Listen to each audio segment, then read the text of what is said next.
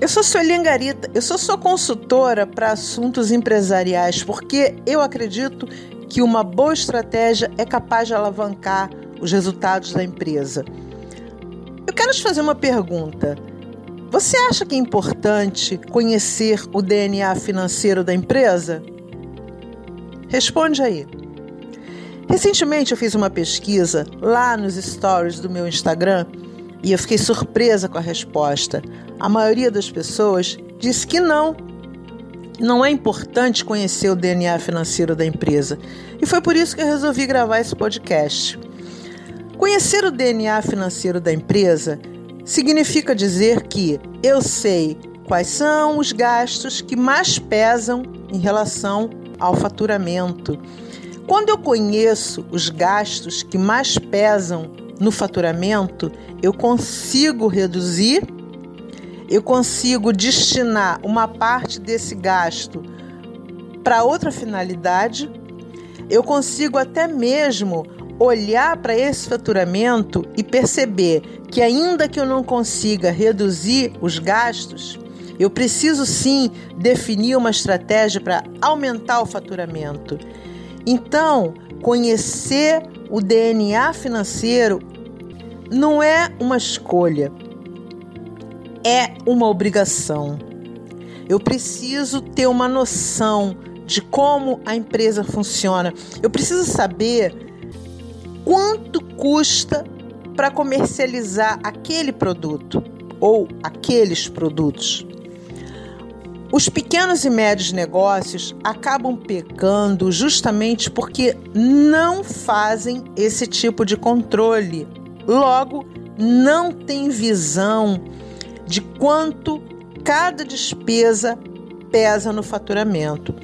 Essa pesquisa ela me deixou um pouco assustada, porque eu até sei que o grande problema das empresas, a grande causa de quebra, é justamente não fazer gestão financeira, mas quando você tem uma resposta ou quando você tem várias respostas como essas que apontam que para os empresários isso não é uma coisa importante, a gente fica muito assustado e entende que precisa mudar esse tipo de mentalidade, precisa mesmo provocar uma metamorfose nos empresários para que essas empresas passem a dar resultado.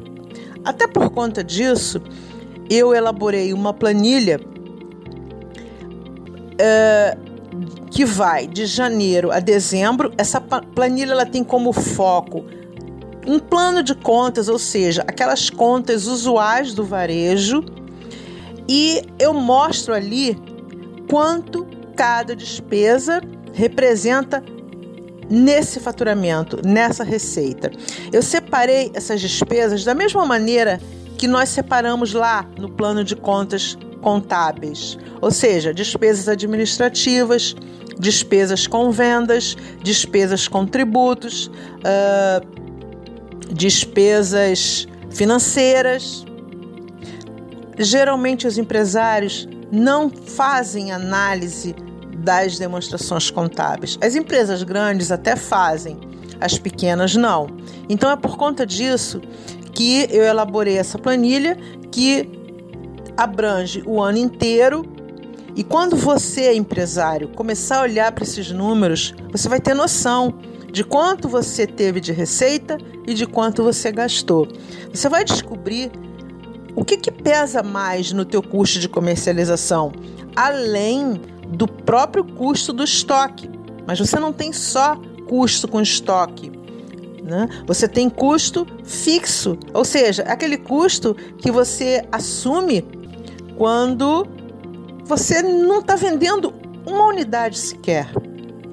Eu vou deixar o link para você baixar essa planilha e começar a controlar.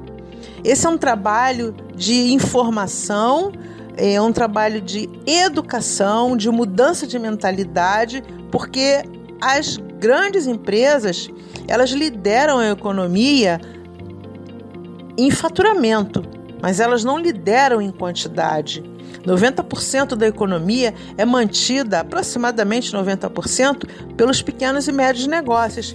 E é curioso porque 90%, mas que não domina em relação ao faturamento. E a gente até entende por quê. Porque não existe planejamento, não existe análise de números. A pequena e média empresa, salvo exceção de uma ou outra que é bem administrada, continua sendo uma pequena ou uma média empresa. Ela não sai daquele patamar. E a pergunta que eu quero deixar para você é exatamente essa. Você começou a empreender para ficar, para permanecer no mesmo patamar? Responde aí para você.